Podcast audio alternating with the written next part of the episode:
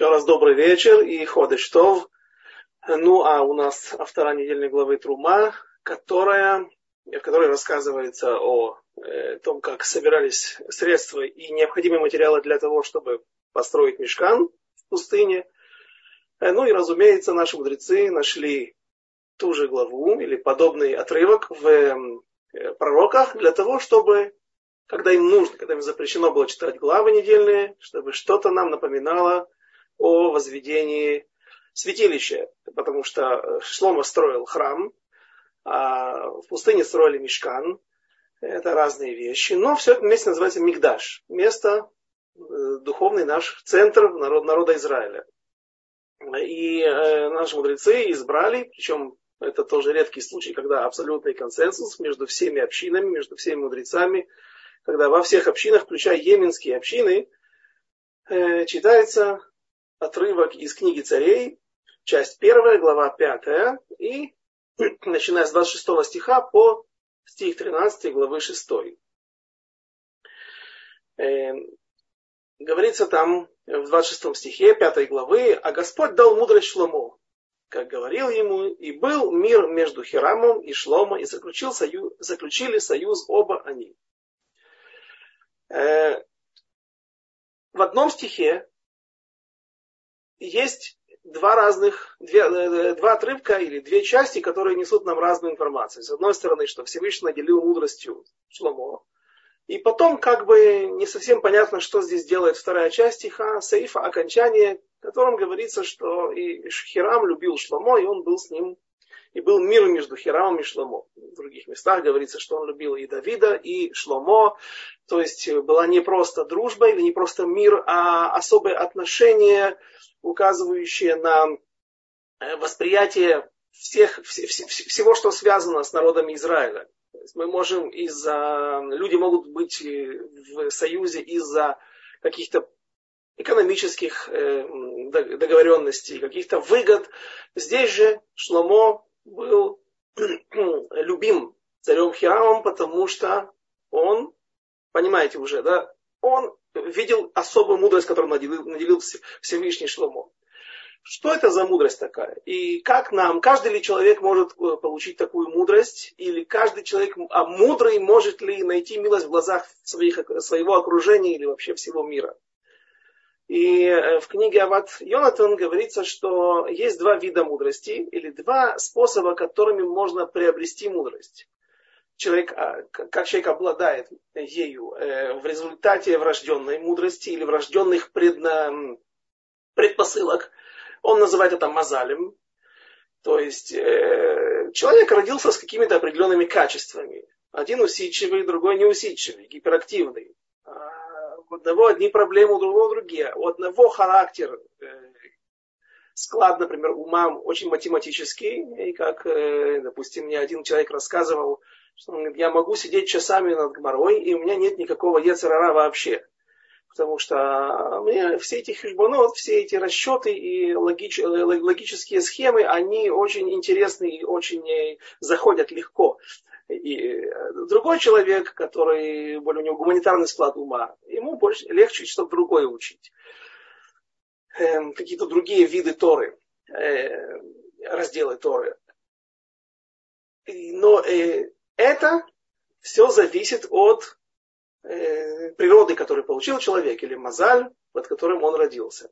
И вот даже если человек родился с правильным сложением, э, с правильным подходом, с правильной логикой, с правильной усидчивостью или лучшей усидчивостью, тем не менее достичь или постичь мудрость, на это у него уйдут годы, а иногда и не иногда, а для этого ну, понадобится вся жизнь эм, только этап за этапом.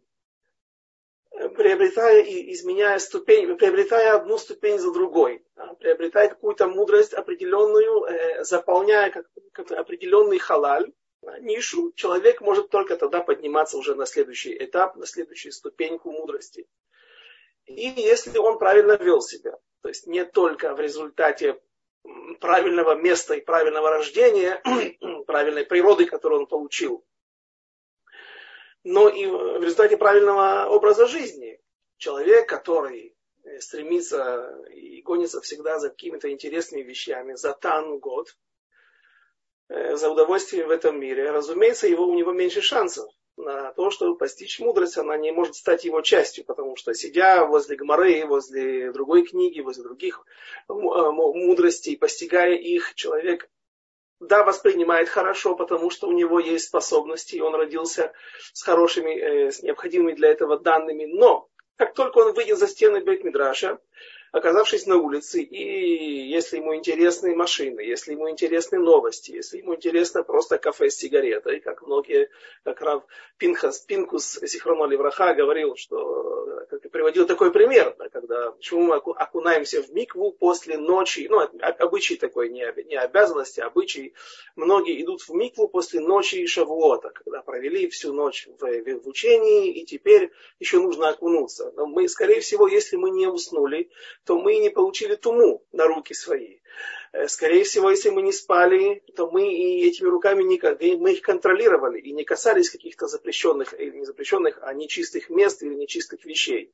Зачем нужно окунаться после такой ночи? От чего нужно очищаться? И он говорит, что, может быть, и не нужно очищаться. А делаем это для того, чтобы, погружаясь, чтобы показать Всевышнему, что погружаясь в среду, в которой больше минуты, а большинство и минуты не продержится без воздуха, без дыхания, мы просто умрем.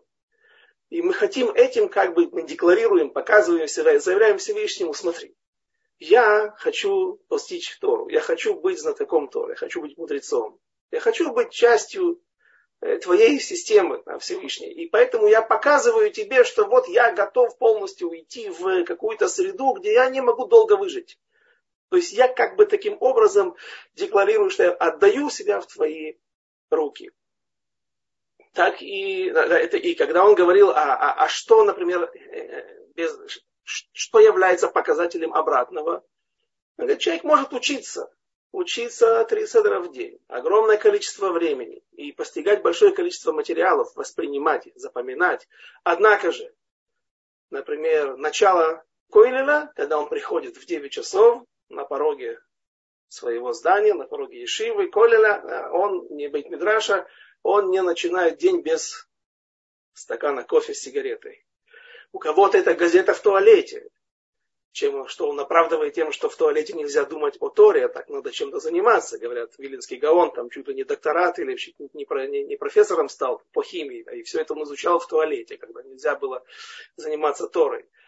Но вот эти всякие даже мелкие, маленькие вещи, но которые для человека важны, от которых он не может отказаться, они могут э, сыграть ему очень плохую роль и решить его возможности достичь настоящих результатов. То есть человек должен полностью отказаться от э, удовольствия этого мира, заниматься обыденным миром, проблемами только по ходу их э, прихода, а полностью посвящать себя Торе. И вот это вид мудрости, который, э, назовем его способ приобретения, естественный, непростой, сложный, большинству так, большинство так и добиваются чего-то, если чего-то добиваются, только таким образом. Но говорит Ават Йонатан, что есть еще один способ получения мудрости, который реже встречается в этом мире – но он, более, разумеется, более предпочтителен и дает некие привилегии и э,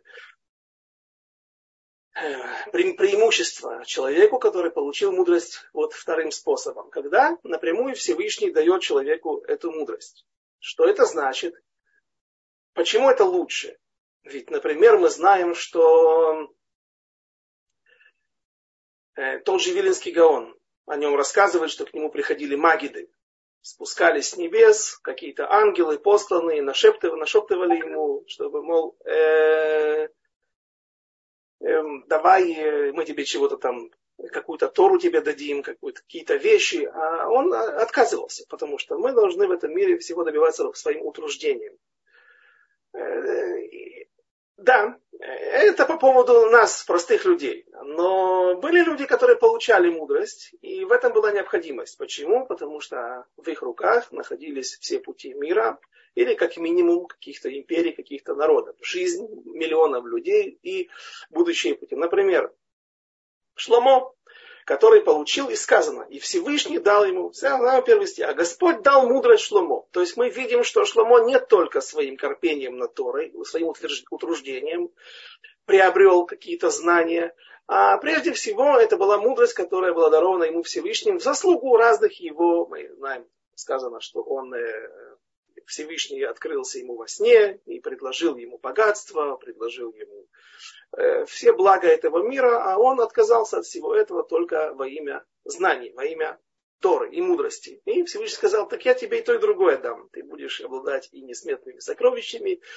И мы знаем, что Шломо был тем человеком, тем царь, единственным царем в мире, который правил всем миром, шалат бекипа сказано. Как бы весь мир был под его колпаком. Э, это было еще три царя, эм, Ахашверош, один, еще один еврей Ахав, нечестивый, э, и Навуходнецар. Но те э, владели только миром материальным, а, или властвовали над странами всего мира. Шлома же еще и владел духовными тварями, об этом мы еще сегодня поговорим. Разумеется, идет речь об Ашмедае, главе всех демонов или чертей, чертей, не знаю, какое слово правильно подобрать, которые, которого он смог захватить для возведения храма.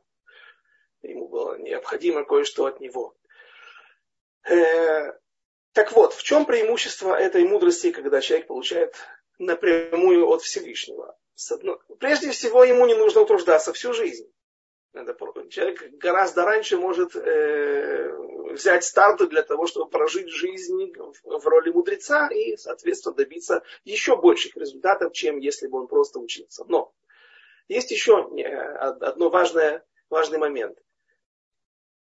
Все, все, что мы... Есть такая фраза, говорят, если у тебя есть что-то хорошее, то обязательно найдется кто-то в мире, кто попытается это у тебя отобрать. Мудрость тяжело отобрать, но завидовать можно мудрому человеку. И, э, разумеется, как бы ты ни старался, но если это деяние рук твоих, достижение твоих рук, то, соответственно, есть люди, которые могут завидовать этому, завидовать твоей атмаде. Атмада – это усидчивость, это уси... твоему усердию, твоему корпению, твоему, твоему вообще желанию, силе э, не вставать, не вставать с этого, со стула. Как, как э, в одной синагоге, где я молился, Рав Шуб его зовут, он мне сказал как-то, мы это обсуждали не один хедер, а я высказался с критикой. Он говорит, я в, таком, в, этой, в этом хедере учился, когда был ребенком. И меня очень тяжело сегодня сдвинуть со скамейки, да, со скамейки в, в, эм, в Бейтмидраше. Но этому можно завидовать, потому что это твое. То есть, а так они объясняют, что всегда в мире есть э, митнагдим, есть какие-то Э, вещи, которые всегда противостоят чему-то. Есть Авраам, у него, ему противостоит Нимрод. А, умер Авраам, э, не становится Нимрода. Умер, Яков и Исав, два антагонизма. А, умирает Яков, умирает и Исав скоро. Э, потому что больше нету чего-то, чему он противостоит. Э, и это как бы его, призна, его предназначение даже было, получается, Исава в этом мире. И, соответственно, когда человек обладает какой-то мудростью и чем-то хорошим, э, чего-то добился, то это может вызвать зависть и желание отнять это у других. Если же мудрость приобретается человеком, вот получена человеком таким образом, как Шломон, напрямую от Всевышнего, поскольку она обладает святостью божественной, особой святостью, это сделает причин, это, это, это становится причиной того, что люди и не завидуют такому человеку. Они все его воспринимают. И э, пример этому Йосеф. Сказано там, я выписал этот стих. И сказал Паро, так как Бог возвестил тебе сие, так перевели Мусадов Кук, возвестил тебе это. То есть, когда я, Йосеф, рассказывается это в недельной главе Микец, 45 глава, 39 стих, что когда Йосеф наконец-то разгадывает сны фараона, фараону, э, тот понимает в силу разных причин, почему именно он был прав, а не Хартумей Мицраим, которые рассказывали ему различные вещи, связанные с потерей семи дочерей, которые родятся, потом он их похоронит, и подобные вещи, вещи, которые были являясь чем-то частным, а он понимал, что поскольку он император, поскольку он великий царь, и миллионы э, жизней зависят от, от него, то, разумеется, и сны, посылаемые, посылаемые, э, посылаемые ему свыше, они э, являют, должны носить не личный, а государственный характер. И вот он видит, что Йосеф говорит вещи правильные. И он еще тоже чувствует, понимает, а это и сам Иосиф ему сказал, что это не я, а это Всевышний меня, мне разгадывает эти сны. И это не моя личная способность, знание какого-то сонника, обладание им для того, чтобы разгадывать сны. А все идет от Всевышнего. То фараон говорит такую вещь, такую фразу. И сказал фараон, так как Бог возвестил тебе это, нет разумного и мудрого, как ты ты будешь над моим народом. И, внимание, и по слову твоему управляться будет весь народ мой. Он не просто приказывает народу, а он утверждает, что народ твое слово будет слышать. Так объясняет Равьонтон Айбешиц в книге Ват Йонатан. То есть нужно понимать стих не только как э, вот, я тебе даю полномочия, награждаю, а, наделяю тебя этими правами, и все должны тебя слушаться. А он как бы говорит, я тебе, ты такой мудрый, потому что мудрость твоя от Всевышнего. И когда ты станешь важным человеком, вчерашний раб, тем не менее завидовать тебе никто не будет, потому что мудрость твоя от Творца напрямую идет, она чиста, она не вызывает отрицательных эмоций, нету митнагет, нету антагонизма Всевышнему. Мы знаем, это не наша концепция, не наша религия, когда эм, говорят, что есть одна сила, есть другая сила, которая темная сила, которая ей противостоят, и они борются между собой. Нет, сатан, малахамавет, все остальное, ецарара, дурное начало, все это какие-то ангелы или какие-то силы, которые находятся на служении, на служении Всевы, у служения Всевышнего. И по его приказу они действуют в этом мире. И поэтому, еще раз Паро говорит, ты, Йосеф, настолько чист, потому что ты обладаешь такой мудростью, чистой от Всевышнего, весь народ будет тебя слушаться. Поэтому никто не будет завидовать тебе, что ты вот обладаешь такой властью вдруг. И вот это то, что было у Шломо. Теперь понятно, почему и Хирам был в мире Шломо, и дружил Шломо, и любил Давида и Шломо. Потому что, так, так сказано в стихах, потому что они обладали особой мудростью, которую получили от Творца. И если вы вспомнили Давида, а спросите вы, а где Давид получил такую же мудрость от Творца? Рассказывается в книге Шмуэля, что когда Давид уходил от погони, от преследования царя Шауля, его охранки, его э, слуг, то он на, на пути до того момента, как мы, мы его описывали в предыдущих, э, на предыдущих уроках, э, до того, как он попал еще в город Нов, он зашел в город Рама это место, где сегодня находится могила пророка Шмуэля, высокая гора, с которой открывается одна из самых высоких гор, а с которой открывается вид на практически весь Иерусалим. И там жил, там стоит мечеть не работающая сегодня, в ней есть рядышком Колель в одном из помещений, э, и э, там э, в этом месте это был город Рама. А смежные районы, которые находятся рядышком, ну, так и называется Рамот. Очень много религиозных евреев живет и много русскоязычных религиозных евреев. Э, и Давид заходит по дороге, когда он убегает к царю Ахишу в Эрес Плештим, заходит по дороге к пророку Шмуэлю. И говорят наши мудрецы, что в ту ночь Давид приобрел такое количество знаний от пророка Шмуэля, который был одним из звеньев цепочки передачи традиции в народе Израиля, э, был пророк Эли, не ну, пророк, э, первосвященник Эли был до него, он посвятил, как бы, возложил на него руки и сделал смеху, передал вот ту, то э, возложение рук, которое еще происходило от, тянулось от Моше, передал к Иошуа, потом Скиним, потом пророки. И вот э, теперь царь Давид, царь Давид в потенциале, он получает и эту, это посвящение от пророка Шмуэла. И там сказано, что за ту ночь он приобрел столько знаний, что только умудренный человек не может приобрести за сто лет от своего ученика. Видно, что это тоже не совсем, не совсем а совсем неестественный, чудодейственный чудо, способ приобретения знаний. И тогда же была передана ему схема строительства храма. Был, был, был у каждого лидера был такой чемоданчик, только не с красной кнопкой, а чемоданчик различных царских регалий, или точнее лидерских регалий, которые должны передаваться из поколения в поколение. Там была склянка с, с маслом помазывания, которое еще сделал Моше. Так помазывали в пророке, так помазывали на царство. Давид был второй, кого помазали, но первый, потому что царя Шауля... Нет, царь Шауль был первый. Царь Шаул не был помазан именно Фарсимон, несмотря на то, что утверждает так Абарбанель, э, но неважно, не наша тема сейчас. И в том числе там было также и, это была не склянка, а рог, рог, наполненный маслом помазания, и в том числе чертеж храма. Где будет построен храм, они ничего не знали. Еще придется найти это место. Сегодня для нас, как это, как, где еще мог быть? Только в Иерусалиме? Нет.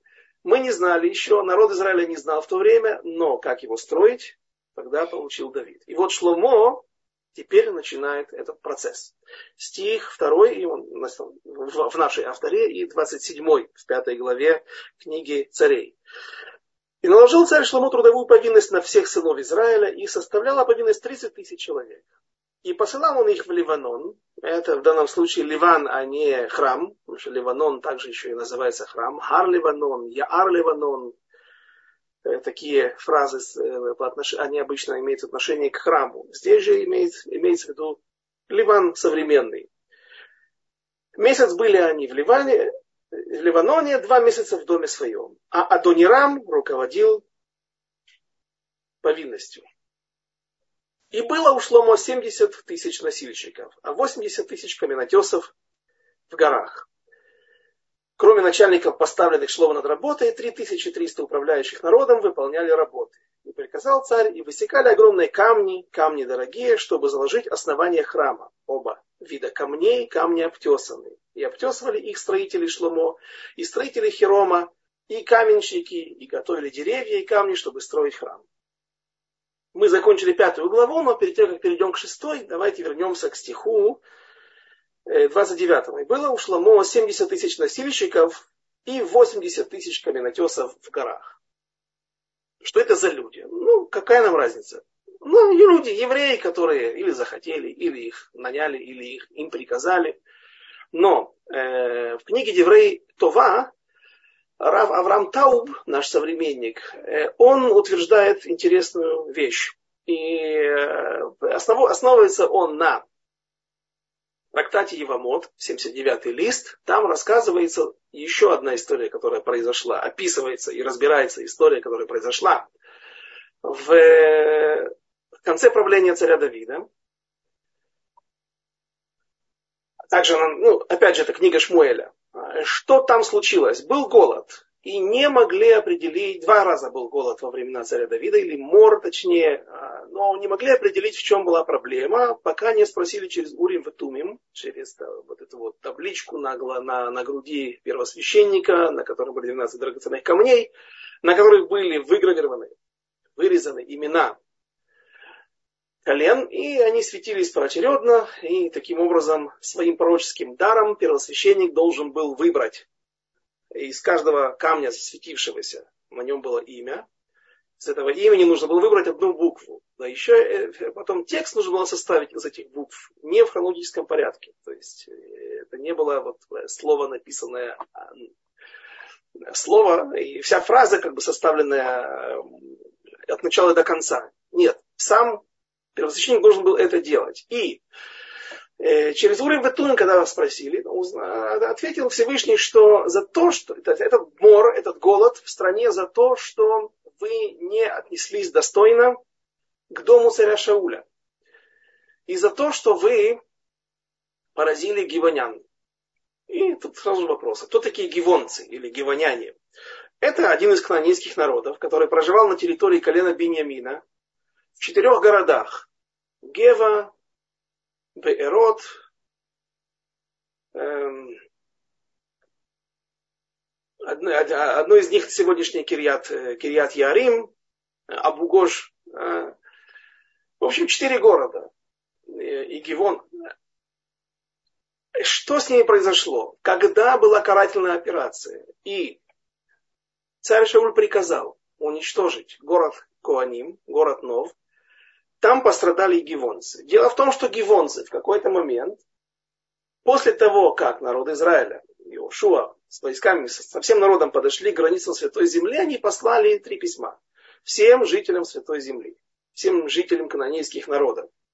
Тот, кто хочет принять наши условия и жить на наших условиях, то кнаанейцы могут прийти в народ Израиля. Не прийти в народ Израиля. Они могут принять семь заповедей сыновей Ноаха. Потому что таким образом они показывают, что они подчиняются воле Творца. И Геюр пройти они не могут. Но семь заповедей сыновей Ноаха они могут соблюдать, и тогда они могут остаться. Тот, кто хочет воевать, может воевать а пусть уходит на войну. А тот, кто хочет убежать, пусть уходит. Нам не, не обязательно убить кнаанейцев, а просто изгнать их из, из Святой Земли, не жить рядом с ними. И вот Гевоним решили, что у них нет возможности больше пойти на договор, принять условия. Они переоделись в старые одежды обветшалые, надели сандали с, с заплатками, сняли шапки или какие-то головные уборы со своих лиц, чтобы загар был на их лице, якобы они таким образом показывают себе, что они пришли издалека, и ветер пустыни опалил их лицо. В общем, они обманули Йошуа, сказали, что они не кнанейцы, и что с ними нет никакой проблемы заключить союз. И Йошуа заключает с ними союз. Всевышний открывается ему и говорит, что ты сделал. Ты э, в общем, смотри, союз этот он недействителен. Однако, посмотри, есть проблема с Хилулашем, с осквернением Всевышнего. Потому что народы мира скажут, ну вот так евреи заключают договоры, а потом их не соблюдают. Поэтому оставь их. Но что? Пусть они останутся всегда какими-то рабочими. И они были поставлены над... Э, они были ответственны за сбор дров для храма и за сбор воды. Были водочерпиями. И они работали вокруг мешкана. Это была их работа. Это была их возможность для, для жизни. Для, для того, чтобы выжить. Потому что они жили в среде народа Израиля. И их не принимали до конца в свою среду. Но не трогали их. Они жили вроде бы как обычные люди. В общем, когда была эта карательная операция, и город Куаним был весь вырезан, кроме одного мальчика, сына первосвященника Эвьятара, который смог убежать, как раз в руке у него остался Урим и Тумим, этот. Но они просто умерли с голоду. Есть мнение в Мидраше, это в Гмаре так говорится, в Мидраше есть мнение, что все-таки да, попало 6, 7 человек под, э, под горячую руку, и их тоже казнили. Как круговая порука. Вы тут все помогаете Давиду, обеспечиваете его провизией, и никто не доносит царю. Значит, вы виноваты. Э, и вот за то, что невинная кровь была пролита, Всевышний сказал, в том числе это одна из причин того, что есть голод в стране. Какое было исправление? Всевышний сказал, вы должны повесить семь человек из потомков царя Шауля. И, и, более, и они будут висеть до того момента, пока не пойдет дождь. Голод был, потому что не было дождя.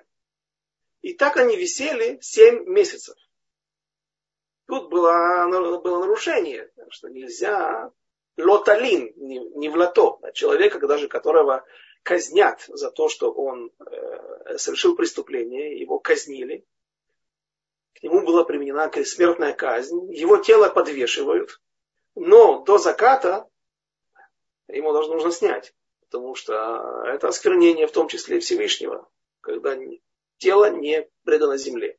Здесь же сам Всевышний приказал это была форс-мажорная ситуация, необычная ситуация, когда исключение из правил, что 7 месяцев они провисели так на, э, в те, на горе, где они были повешены. Все это время в Израиль приходили разные люди из разных народов. Пришельцы, торговцы, люди, которые приходили учиться в народ Израиля. И когда они видели это странное явление, они задавались вопросом, что произошло, почему с ними так обошлись. И объясняли, что это вот были такие, их называли герим грурим, это как бы плохие паразелиты, плохие люди, которые неправдой пришли в народ Израиля. И мы их не совсем принимаем. И хотелось бы слово лигрор, вы, вы, волочить, вытащить их из нашей среды. Лучше бы, чтобы их не было. Но даже, и вот они как бы находятся в такой ситуации, они отделены от народа Израиля, они не, не пускаются к нам. Но э, даже за, за то, что к ним было несправедливое отношение, и кто-то из них, несколько человек погибли, Всевышний вот так вот требует, чтобы царских потомков, там были повешены э, э, сыновья э, наложницы царя Давида, царя, царя Шауля, Рицпа Бат Ая. Она была не молодой женщиной на тот момент, и она все эти месяцы не спала, находилась возле этих тел и отгоняла птиц небесных, чтобы они не исклевали э, то, что осталось там э, от этих тел, висящих, подвешенных, значит, чтобы животные, которые могли подпрыгнуть снизу, шакалы, лисы, э, в те времена и львы были, мы же знаем, царь Давид воевал со львами, отбивался от львов и от медведей в Святой Земле, стада своего отца, когда он пас в Иудее. В общем, она хранила эти тела, и в конце концов, что произошло с этими людьми, которые приходили. Они говорили, э, приходили к такому умозаключению. Если в этом народе так относятся к почету или не почету, а к, к чести вот таких простых людей, которые вообще ну, не, не, не желательно даже в этом народе, этих гивон, гивонцев, гивонян, то что если вообще мы пройдем Гиюр и станем его частью? И народ Израиля, и в народе Израиля сказали, что прибавилось 150 тысяч герим в, результате этого.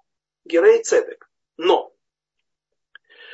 Рамбам пишет, что когда придет Машиах, герим не будут принимать. Раньше надо было. Сейчас уже, когда природа мира, дурная природа изменена. Когда все плохое покорено и уничтожено. Э, теперь это уже не, не, не так легко сделать. Нам это, теперь ты не можешь доказать, что ты действительно хочешь стать частью народа Израиля из-за любви к народу Израиля, из-за любви к Всевышнему. Теперь ты просто, может быть, руководи, тобой руководят, э, ты, ты руководствуешься какими-то меркантильными э, вещами, меркантильными идеями. И, и, разумеется, по отношению к этим людям, которые были вот эти 150 тысяч человек, которые прошли Гиюр во времена Шломо, а, а Рамбам говорит, во времена Шломо и Давида не принимали тоже. Почему? Потому что, опять же, или из-за уважения к величию царя Шломо, или страха перед царем Давидом, который поставил на колени весь Ближний Восток в свое время. И э, не было доказательства окончательного их истинности. То есть Рамбам пишет, что где-то там на периферии суды, да, принимали людей. Неофициально. Был официальный приказ не принимать, но гиюры проходили. Что с ними делать? Их тоже называли Герим Грурим. Мы не знаем, стал ли он евреем в этот момент, когда он окунался в микву. Ведь вселилась ли в него еврейская душа, ведь он, ради чего он сделал? Так уважительно относится к простым людям. А что будет к нам, если мы станем частью народа? Но ведь не из-за этого нужно приходить в народ Израиля, нужно из-за того, что ты проникся э, любовью к Всевышнему, что ты постиг истину и теперь хочешь быть на этой стороне. Что сделать? Говорят, Шломо взял этих 150 тысяч человек, и вот о них говорится здесь. Он взял их для того, чтобы, не этих 150 тысяч человек, он вообще всех людей, которые были в, этом, в этот период с непонятным статусом, он их обязал совершать тяжелые работы. Ради чего? Ради возведения храма. Возведение храма это уже очень важная вещь. С другой стороны, во времена Шломо приходили люди учиться. Их присылали из-за границы, из, из далеких стран, для того, чтобы они могли постичь какую-то истину и потом вернуться и таким образом передать эту истину, эту мудрость для э, своих стран. Многие из них оставались. И это, получается, были мудрые и интеллигентные люди. Что им предлагают? Рабский труд. Хочешь доказать, что ты настоящий еврей? Иди на раб. Используйте меня по назначению. Дайте мне возможность сделать какие-то открытия. Дайте мне руководящие роли. Я буду не спать ночами. Я буду, ну зачем? Зачем меня использовать как каменщик? Говорит Рафтау. Вот это и была проверка. Каменщик, ну, ради чего? Какие камни ты таскал? Какие камни ты высекал? Камни для служения, для храма. И так длилось много лет. И вот это и было доказательством того, насколько человек, насколько его намерения истинны. Мы говорили как-то о Рут, моавитянке, которая, разумеется, прошла Гиюр перед тем, как вышла замуж за Махлона. Но зачем наши мудрецы говорят, э, что учат Аллахот э, Герут со слов э, невестки Науми, свекрови Науми, когда она их отгоняет. Нужно проверять, таким образом испытывать человека. А зачем она это делает? Они же ведь уже прошли Гиюр. Не только сейчас, перед тем, когда они становятся, находятся перед лицом настоящих испытаний, возвращаться в Святую Землю в возрасте 40 лет – что их там ждет. Никогда это Аллаха еще никогда не было реализовано. Кто вообще согласится? Мы знаем, что потом даже Давида будут обвинять в том, что он не совсем кошерный еврей, потому что в нем, в его венах течет муавитская кровь, рут муавитянки. Орпа сказала, мне это надо. И ушла, да, ушла в свою сторону. Ушла обратно. Рут пошла. Вот этот момент и был моментом проявления или когда она вынесла, вышла из испытания э, с честью. И интересно, что сказано, что Рут Моавитянка называется Эм Шельмальхут, праматерь Израильского царства. Она удостоилась долголетия и еще видела Шломо, не только Давида, но и Шломо, и Рехавама, которого родил Шломо, держал его в своих руках на коленках в возрасте, кстати, 12 лет. И она сидела рядом, ее назвали Эпшин Мальхут. Получается, что когда Шломо уже было 12 лет, Рут Мовитянка точно еще была жива, а может быть и дальше, тогда еще несколько лет, так возможно, именно она дала вот такой совет царю Шломо, как проверить тех людей, которые пришли, как проверить истинность их намерений. 150 тысяч каменотесов и тех, кто таскал эти камни и бревна, вот это здесь то, что нам описывают в этом стихе. Стих 31 в пятой главе мы его уже прочли, просто теперь его будем комментировать. И призвал царь и высекал огромные камни. Приказал царь и высекал огромные камни и камни дорогие, чтобы заложить основание храма, оба вида камней, камни обтесанные. Э, какие камни использовались? Ну, их можно увидеть. Сегодня есть прогулка экскурсии, которую можно заказать по телефону, через интернет, э, купить билеты и пройтись по Мингарота Котель, так называемые, пещеры Котеля, или ходы, э, туннели, которые идут у основания западной стены, стены плача. Э, выходить, правда, сегодня не нужно. Сегодня не очень хороший. Мы находимся в Тавшин Пей Гимель на 2023 год. И сегодня арабы пушуют везде на всех улицах и в порталах Иерусалима, даже те, что обладают Теудат Зеут израильским гражданством. Поэтому, когда выходят из этих, мы, мы, мы, мы были, мы так, когда мы пошли, то мы вышли как раз вот там, вот, где-то в арабском квартале, и возвращались по улицам арабского квартала домой, обратно к Котелю самому. Правда, были охранники с пистолетами, но если бы эта толпа, толпа бросилась бы, вряд ли это могло помочь. Поэтому сегодня всегда условия, когда люди идут, нужно а, говорить э, гиду, мы хотим пройти этот маршрут, но просьба вернуться им же потом по этим же туннелям обратно. Тот же путь, в принципе, да, и как бы экскурсия второй раз. Увидеть то, что... И э, это просто из пожеланий и предостережений. Но что там интересно? В какой-то момент, ближе к концу, э, этого маршрута, Там есть место, где есть приход, э, такие бассейны с водой. Э, наверное, для того, чтобы вода собиралась дождевая, использовали, не знаю для чего ее использовали, но там видно, именно в том месте видны камни, которые были 15 локтей, локтей в длину. Это 7,5 метров.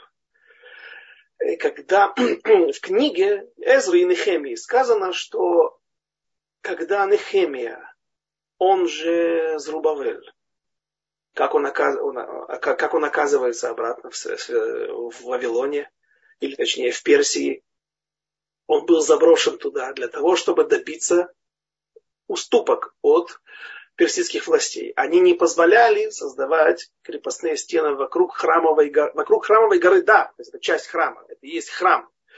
А вокруг Святого города, вокруг Иерусалима не, не позволяли это делать. Ну, понятно, чтобы люди не могли поднять бунт и держать там оборону. Известно, оборону держать легко, если есть провизия и хорошее укрепление. И вот э, кто, кто приехал с этим разрешением? Кто получил разрешение? Зрубавель, он же Нехемия. И э,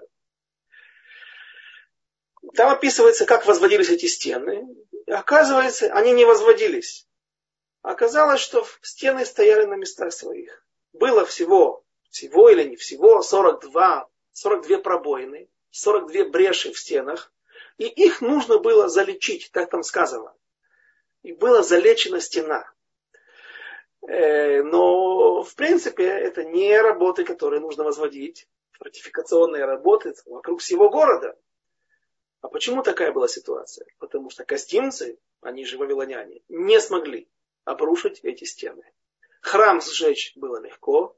Мы объясняли, что там и здесь дальше в шестой главе рассказывается о том, как Шломо перекрывал кровлю, делал, делал покрытие. Э, на прошлом уроке я просто описывал схему эту из трактата Медот, ну и в других местах об этом говорится, что там было несколько слоев бревен, несколько слоев досок, которые несущие конструкции были.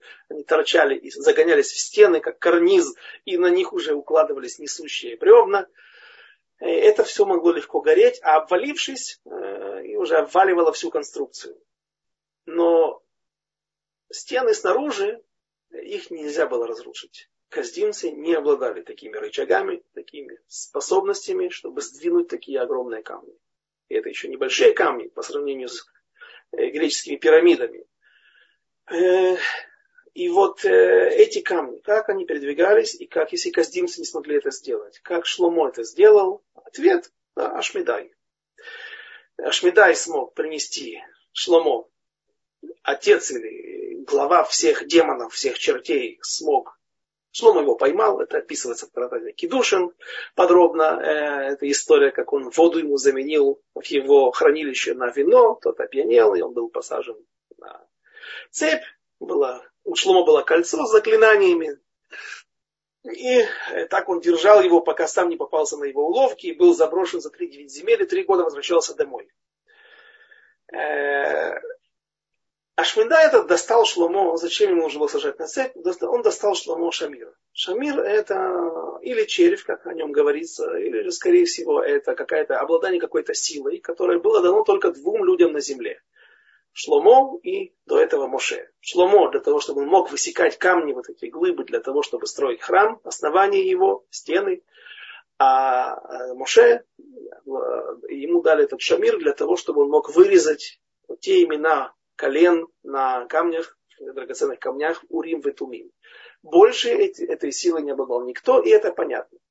Если дать такую силу какому-то человеку, который хочет обладать властью над всем миром, так он начнет резать и рубить эти горы этим червем, этим лазером, этой какой-то силой, создавать землетрясения, как раз тоже сейчас в Турции опять повторяются землетрясения эти страшные, унесшие десятки тысяч жизней и лучше такую силу хранить и давать только самым избранным людям. Ну и, наконец, давайте приступим к главе 6. И было в, 4, в 480 году от выхода сынов Израиля из земли египетской в месяц Зив, в втором месяце года, в четвертый год, четвертый год царствования Шломо над Израилем, начал строить храм Господу.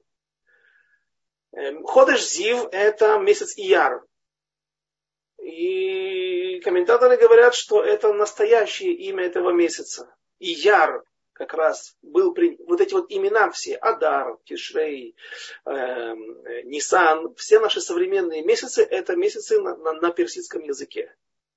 И их привезли, или вавилонском, их при, при, принесли сюда после выхода из Вавилона, после возвращения. Как раз то, что событие описано в книге Эзры и Нехемии в Торе всегда говорится ходыш решен, ходыш шини. Первый месяц, и у нас первый месяц это месяц Нисан. Первый месяц, на самом деле, мироздание это был месяц Тишрей. Всегда считалось так, как и Роша Шана у нас идет, Новый год.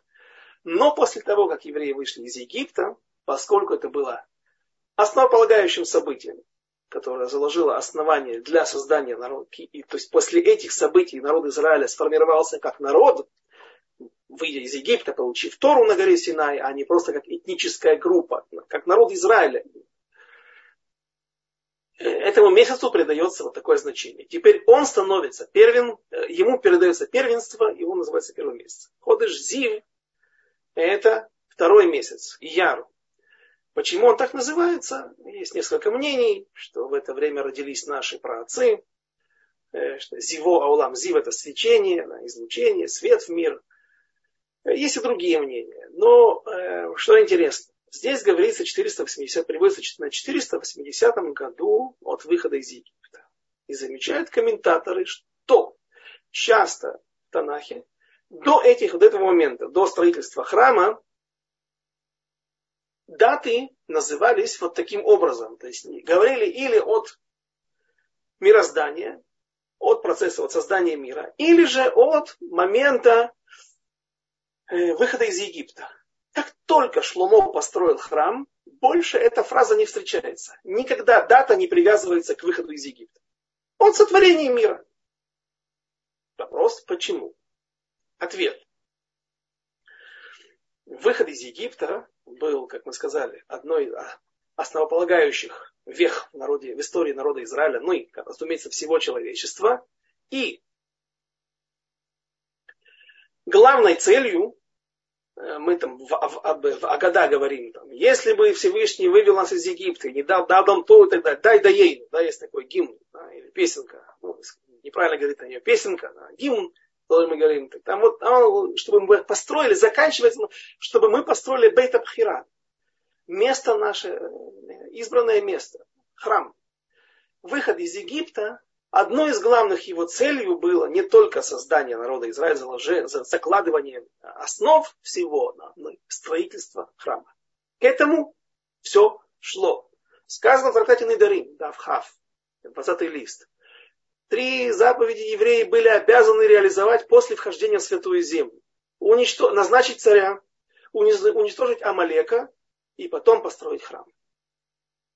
Это как бы основная цель чтобы вокруг которой все крутилось, вокруг которой было все, не просто жить в этой земле. Нужно построить храм. И когда храм был построен, больше привязки этой нету к выходу из Египта. Как бы главная цель выхода из Египта, одна из главных целей, она достигнута. Ее реализовали. А почему 480 год?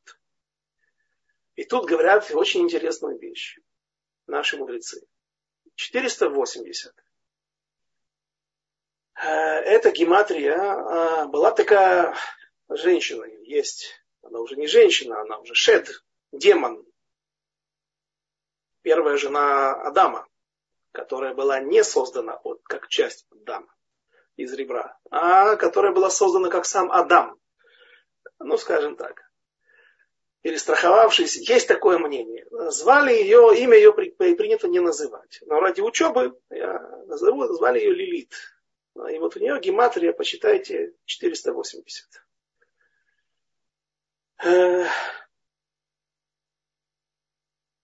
Какое-то вот, Ситра Ахра имеет женское начало. И вот какой-то тикун должен был мир пройти. То есть есть вещи, которые мы можем сделать, как например, привести Машиаха. Можем удостоиться и сделать это сегодня. Дай Бог, Байзрат Ашем. И рацион.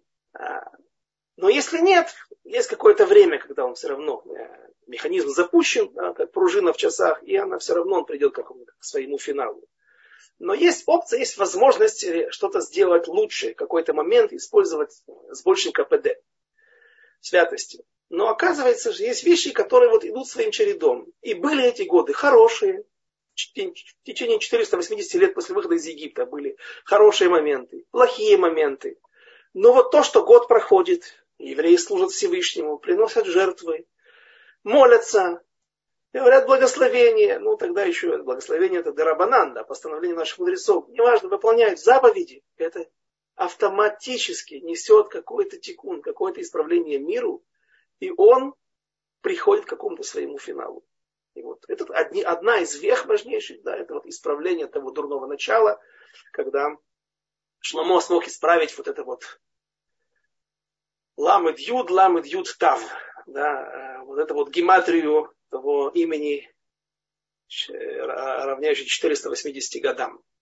Интересно, что тут же комментаторы приводят, кажется, Мидраш Шира Ширим, Шир, Шир, Мидраш Раба Шира Ширим, говорится там мнение, приводится мнение, что когда Шломо, известный его Мишпат, известный его суд был, когда к нему пришли две женщины, кто это был? Это вот была одна из этих, которую мы назвали, Ламед Юд, Ламед Юд Тав, и вторая была Нама, матерь всех, проматерь всех Шилим.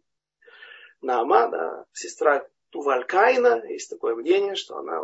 И когда Шломо исправил их, смог этот суд двух женщин рассудить правильно, а в Мидраш Шира Ширим говорится, что первое мнение это были два духа, два руаха, два, два демона в женском обличии. Второе мнение это была невестка и ее свекровь. А третье мнение две блудницы. То есть самое простое понимание стиха, оно как раз самым последним мнением приводится.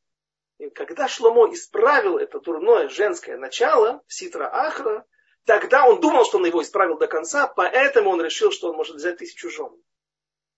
Следующий проект, который оказался, оказался не совсем верным. Это то, что можно было здесь добавить. Э, дальше. Есть, у нас осталось немного времени, поэтому я перепрыгну.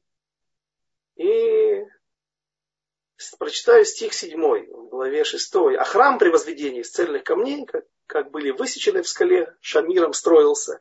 Ни молода с золотом, ни топора, никакого другого железного орудия не было слышно в храме при его возведении. В Диврей Ямим говорится, а известно, что это параллельное повествование, там приводится как раз мнение, что да, было железо, которое за, при, приготовил Давид для Шломо.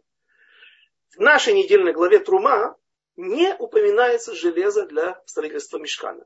Золото, серебро, медь, другие материалы, но железа нету. Почему? Железо это, оно соответствует царству Исава, который проливает кровь, которая несет уничтожение миру и самую большую нечистоту и туму. И, соответственно, железо не хотели для храма и для мешкана.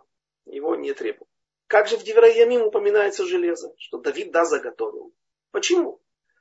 И тут мы прибегнем к комментарию интересному из Шульхана Руха. Есть один важный комментатор, которого зовут Приша. Приша Удриша, да, Приша Удриша. Вот такое вот э, такое название у этого комментатора. И он говорит там в Йореде, он рассказывает, говорит, что занимается Бритмила, Аллахот за законами Бритмила, и он говорит такую вещь, что нужно сегодня делать минхамувхар, то есть наиболее лучшее исполнение заповедей, когда орла, срезает, крайняя плоть срезается металлическим скальпелем, металлическим ножом. И эта привилегия была отдана металлу, говорит Дриша. После того, как царь Давид, тогда еще только Давид, царь, помазанный на престол, но в потенциале, пока что еще выходил на бой против Голиафа. И там произошло событие, которое описано в Мидраше. Значит так, Мидраша этого у нас нет. Он не существует. Но у Дриши он был. Для нас достаточно того, чтобы тот мудрец э, средних веков, да, он, он, он утверждает, что он его читал, он это видел. Виленский Гаон тоже его видел, уже более поздний комментатор, на более поздних времен, и он тоже говорит, что да, это, есть такой, э, был такой мидраж, точнее. О чем речь? Царь Давид, Давид, простите, выходя на бой против Голиафа, взял камни из ручья, гладкие камни. Один камень ему только понадобился для того, чтобы убить Голиафа. И вот когда он вложил камень в свою прощу и запустил ее в лоб этому монстру, когда он летел на пути, вдруг э, значит, камень начал вести беседу с металлом, э, медный шлем. Был на голове, и сказано, что он закрывал лоб. И камень не мог попасть. А потом мы видим в стихах, нам сказано, что камень пробил именно лоб, зашел и вошел в голову Голиафа душил его, уже Давид потом его добивал, отрубая ему голову. Говорит камень, послушай, разойдись, металл, разойдись, пожалуйста. Да, я знаю, что ты обычно сильнее меня, я должен раскрошиться от тебя или как минимум отскочить. Но я сейчас э, делаю чудо здесь. Мы находимся в середине чуда. И поэтому этот монстр должен быть повержен. Если ты это не сделаешь, то я, у нас есть проблемы. А металл сказал, совершенно релевантная вещь, ответ. Это, это моя парноса, это моя сила. В этом моя... Всевышний установил законы природы таким образом, что я сильнее, чем крепче, чем камень. Не можешь пробить меня. Извиняюсь, да, я не должен уступать. И тогда вмешался Всевышний и сказал, уступи. А камень, э, шлем, наверное, был одессит. Да, и он сказал, а что я с этого буду иметь? Зачем мне это? Ты установил природу в этом мире. Да, почему я должен сейчас меняться? И Всевышний сказал, ты прав. Ты прав, но я тебе компенсирую. Если раньше, он говорит, что ты мне дашь, я тебе дам великую заповедь. Если раньше камнем делали обрезание, сказано в книге Йошуа, Аселеха харвот цурим, сделай себе каменные мечи, каменные ножи. Ципора взяла кремниевый нож и обрезала, когда э, какой-то змей проглатывал, э, посланный Всевышним, проглатывал Моше обрезала его и так далее. Что там произошло. Мы видим, что пользовались до этого каменными ножами.